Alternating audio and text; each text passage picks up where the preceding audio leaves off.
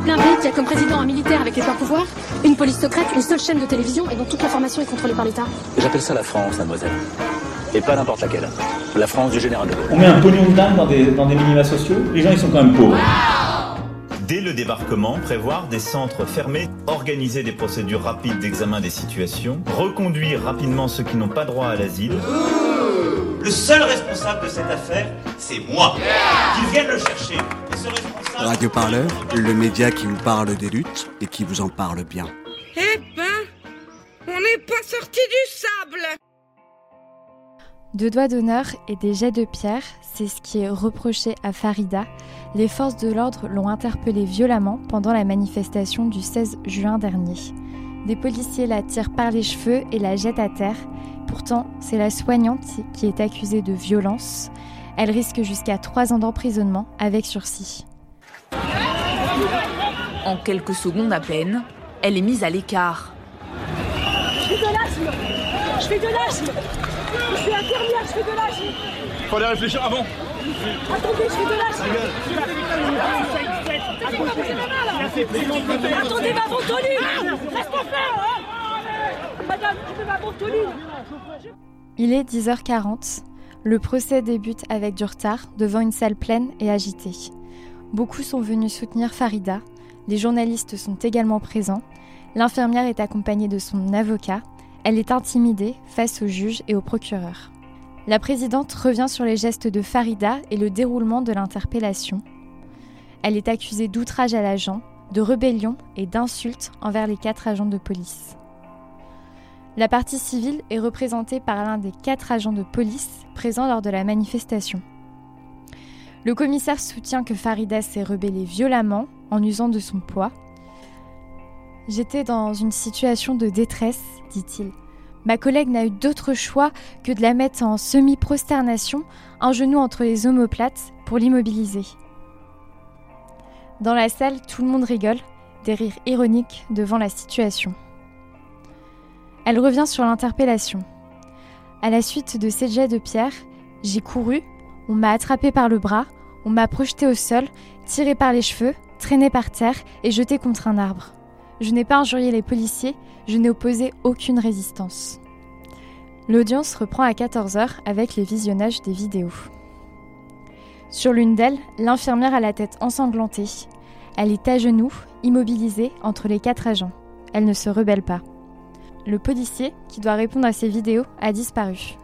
À cet instant précis, le commissaire qui se disait en détresse n'est plus là pour témoigner. Son avocate, elle, refuse de dire que Farida est victime de la violence des policiers. D'ailleurs, elle n'en parlera pas. Elle revient seulement sur les gestes de l'infirmière. La défense veut vous faire croire que Farida est la victime de ces policiers. Mais il ne faut pas oublier ce qui précède son interpellation. Il en va de même pour la procureure. Seuls les doigts d'honneur et les jets de pierre sont jugés. Elle requiert deux mois d'emprisonnement avec sursis. Le procès se termine sur la prise de parole de Farida. Je ne suis pas violente, déclare-t-elle.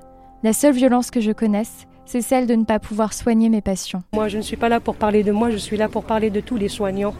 Je suis là pour parler de nos conditions de travail. Et dans ce que je dis, j'aimerais que les infirmières, j'aimerais que les soignants, les aides-soignantes se reconnaissent dans ce que je dis. Je vais être fidèle à mes collègues et à notre quotidien. Je n'invente rien. Vous n'avez pas besoin de ce procès-là pour savoir que l'hôpital est en train de dépérir.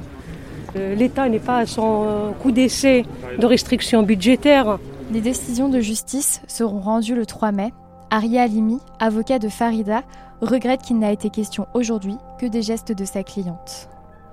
Est-ce que vous espérez aussi un autre procès, celui des policiers peut-être pour l'interpellation? Vous avez regretté qu'une enquête n'avait pas abouti? Euh, C'est pas qu'elle n'a pas abouti, c'est qu'elle n'a pas avancé surtout. Et évidemment, quand on pense que le procureur de la République est en charge à la fois de l'enquête euh, s'agissant des, prétendues violences commises sur les fonctionnaires de police et euh, des violences avérées, celles-ci. On l'a vu, on a vu les vidéos terribles de Madame Farida Chic traînée au sol, le sol, le visage ensanglanté de cette infirmière frêle de 55 ans, écrasée du poids de plusieurs fonctionnaires de police, malmenée, eh bien on aurait attendu qu'effectivement la poursuite éventuelle des fonctionnaires de police impliqués intervienne en même temps, tout au moins.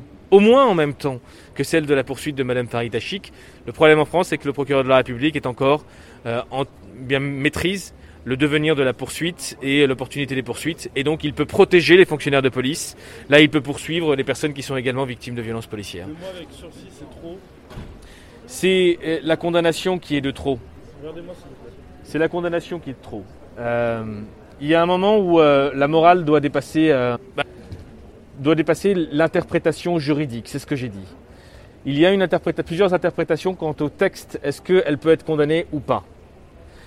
Et je pense que, vu tout ce qu'elle a fait, comme infirmière, pour protéger tous les soignants, pour protéger, parce qu'elle est cadre hospitalière, pour protéger ses patients, et ce moment, évidemment que ce moment n'aurait jamais dû avoir lieu, mais ce moment il a eu lieu parce que l'État a mis et opposé deux types de fonctionnaires, les fonctionnaires de police avec euh, les fonctionnaires hospitaliers.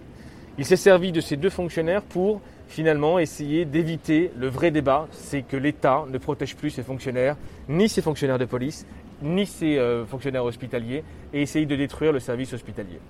Voilà. Bonne journée à tous. Bonne fin de journée. Radio Parleur, le son de toutes les luttes.